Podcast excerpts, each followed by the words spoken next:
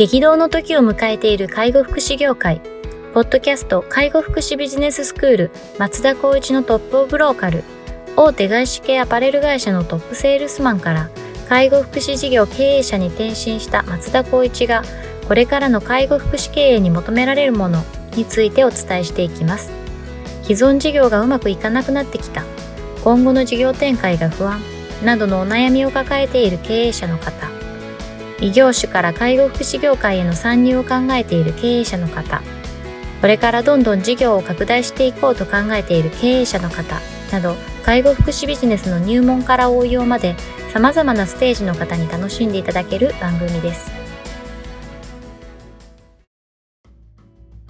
こんにちは。ナビゲーターの松本慎二です。ポッドキャスト介護福祉ビジネススクール、松田光一のトップオブローカルトップオブローカルとは、介護福祉事業において地域に密着し、地域に愛されることで地域のナンバーワンになることです。またさん、本日よろしくお願いします。よろしくお願いします。はい。えー、今日も行きたいと思います。えっ、ー、と、今日はですね、あの、ツイッターを取り上げたいと思います。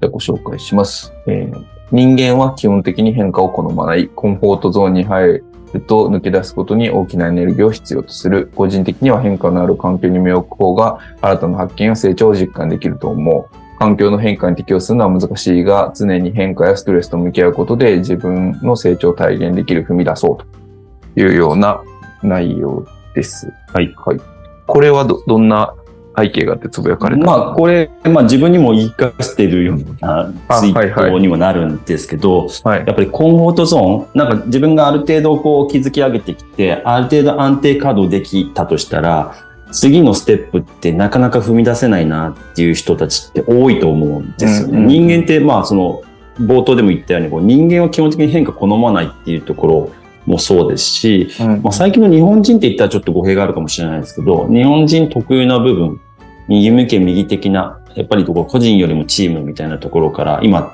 個人っていうこうフリーランスの方々も多くなってきた時代ではあるんですけど、うん、まだまだやっぱりそのコンフォートゾーン、楽なところからの厳しい環境へ行こうっていうのはないだろうなっていうのは思ったっていうことでのツイートですね。うん、で、まああるやっぱりそのえー、っと、自分の会社もそうだし、事業所の方々の話を聞くと、やっぱりこう、新しいことをやり出そうとか、やっぱり打開しなきゃいけないっていう環境になった時に、やっぱりいわゆるハレーションですよね。反対勢力は生み出されちゃうと。だから、やっぱりこう一人がよしやるぞって言ったところで、まあ10人中9人が反対しちゃったらなかなか進まないと。うん、まあここは民主主義だからやっぱり10人いたら6人ぐらいのチーム編成をしていって、それでこう進めていくことでトライアンドエラーをやらなきゃいけないっていうこともあるので、まあ、やっぱり一方ストレスが溜まるけども、やっぱり踏み出すことで自分の成長は体現できるから、うんうん、やっぱ自分にも活かせる部分もありますけど、まあ、新しいことへのチャレンジは臆せずやるっていうことが、まあ自分の人生の中、もしくは今向き合っている時間の中では大切なんじゃないかなと思ったあコメントですかね。うん、なるほどですね。これあの、番組聞かれてる方は結構経営者の方多いですけれども、うん、皆さんこう、起業の時には 完全にコンフォートゾーンから抜け出してっていう経験をされてると思うんですけど、うん。うん、その事業が安定してくると、チャレンジとかこうしてたゾーンからコンフォートゾーンになってくるみたいなことってあると思うんですが、こう意識的にやっぱりここから抜け出すっていうのは実践されてるんですか？ありますね。やっぱり、えっと、10、まあ年数でいくと12年ほど経った方針なんですけど、木で言ったらもう少しあるんですけど、やっぱりこう、立ち上げ期はもうとにかく今後どんどん抜け出して、で、もうやるぞっていう思いでやってきました。じゃあ、まあある程度利益が出てきて、あ、やった利益ができたな、安定的な運営ができたなってなると、もうコンフォートゾーン入っちゃいますよね。うん、いや、って言ったとしても、僕個人的にはやっぱ新しいこと早くやりたいと思っちゃうタイプなので、うん、他からしてみたら、いや、安定的に運営したのにまたそこを挑戦するんですかっていう感じだったと思うんですけど、やっぱそれもやりながら自分の楽しみとみんなの楽しみの提供だったりとかっていう部分をやっぱり追求したいって思いがあるので、うんうん、なんですけど、やっぱ最近個人的に思うのがやっぱ年齢ですかね。あ年齢を考えたときに、あと何年これを挑戦できるかなってなったときに、うんうん、ここって挑戦するべきなのかみたいなことは、ちょっと一旦自分の中に自問自答するときはありますかね。はいはいはいだとしても、あまあメンバーも増えてきたりとか、新しい、まあ優秀な人たちとか、新しいアイディアとか出てきたら、やっぱりこう根底にある、あ、楽しそうとか、やってみたいとかっていう気持ちになっちゃうので、うん、結構やっぱり、あの、うちを見てくれてるような事業の人たちには怒られちゃいますね。ああ、なるほどです、ね、もうちょっと一年頑張ってもいいじゃないですかとか。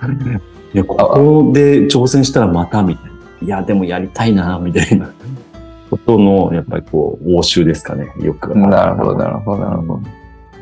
でもきっと、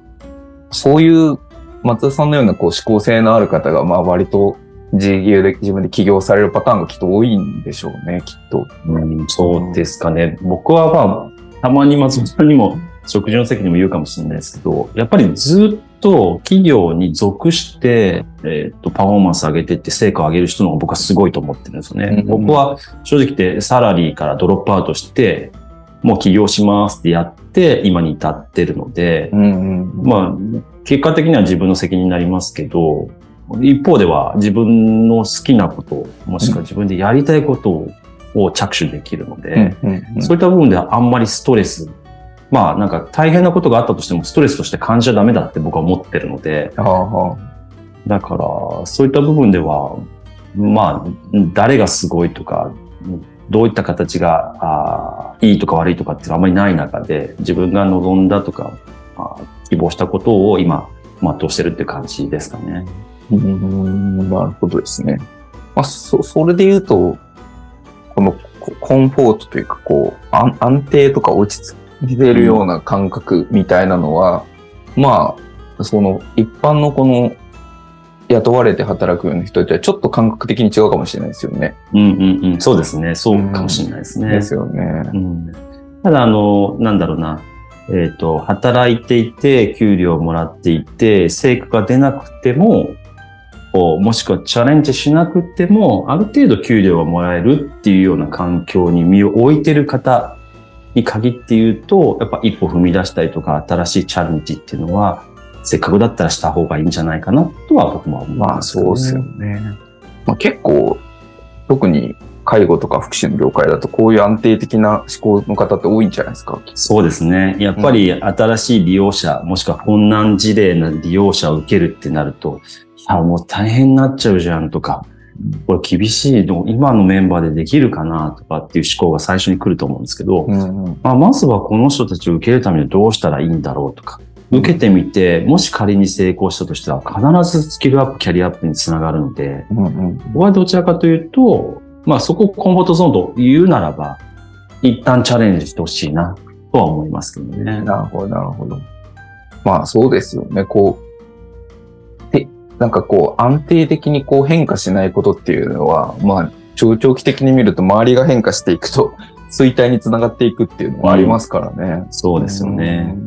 なんかこう時代背景上、例えば弊社で行くと評価制度を新しく変えたりとか、うん、間違いなくうまくいくかいかないかっていう部分でいくと、うまくいくっていうことを考えてスタートしてますけど、うん、もしかしたらいかない可能性もあると。でもそれはまあ一つの経験として次のいいステップとしてっていう部分でいけばやらなきゃいけないことだし、うん、まあ何よりも、まあ会社のためというよりは、こう僕たちの法人に属してくれているスタッフのためっていうことを僕は目的としてやっているので、うんうん、そういった部分ではみんなの意見と、まあトライアンドエラーで進めていくことで、みんなが一番より良い働きがいのある環境ができるんじゃないかということでいけば、コンフォートゾーンから抜け出して、新たな挑戦っていうのは絶対必要だなと思ってます、ね、そうですね。まあ、あとは、その会社によっては強引にコンフォートゾーン以外のところに抜けだ、置かれるみたいなこともありますもんね。あります、あります。それありますね、本当に。もうおっしゃる通りだと思います。まあでも、そうやってチャレンジしていった人の方が最終的にはやっぱり、あの、いっぱい給料もらえるような時代には当然なりますからね。ねはっきり言って、もう何度か僕もこの TOL、あの、うんと、このポッドキャストでお話ししましたけど、中小零細企業で1スタッフでいたら、もう極論から言うと、いつでも社長になれる可能性いっぱいあるわけなんですよね。うん。うん、もしくはあ、大企業の方よりも年収とかも高くなる可能性は正直で高いと思っていて、うん、自分の頑張り次第と自分の言動の,、まあ、あのポテンシャル次第では、絶対に変わるっていうことを信じてもらった方が僕は損はないなと思ってますね。ああ、そうですね。それはでもそうでしょうね。うん。それは思います、僕も。全く同じように。やっぱ、ある程度組織、大企業みたいな感じでこう、やれることがもう部分的だったりとか、もういろんな階層の人を説得しないといけないとかっていう、このルールを考えると、やっぱ中小のところで成果出した方が圧倒的に自由だし、圧倒的に評価される 感じしますけどね。そうなんですよね。だから少数制だからがゆえにコンフォートゾーンに入りがちになっちゃうんですけど、うんうんうん、今の考え方を一番最初に持ってくれば、まあ大変だし、ストレスかかるかもしれないけど、まあ、とりあえずみんなに話をしてって、自分がやりたいことに賛同を得てもらって、前に進めようってなれば、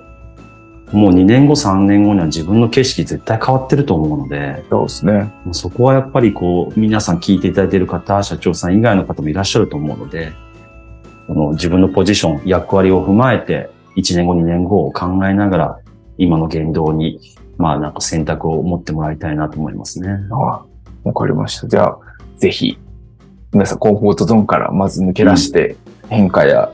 あの、変化に適応していくというところで、うん、恐れずに。恐れずにやっていければと思います。はい。では、本日は以上させていきます。ありがとうございました。ありがとうございました。ポッドキャスト介護福祉ビジネススクール松田光一のトップオブローカル。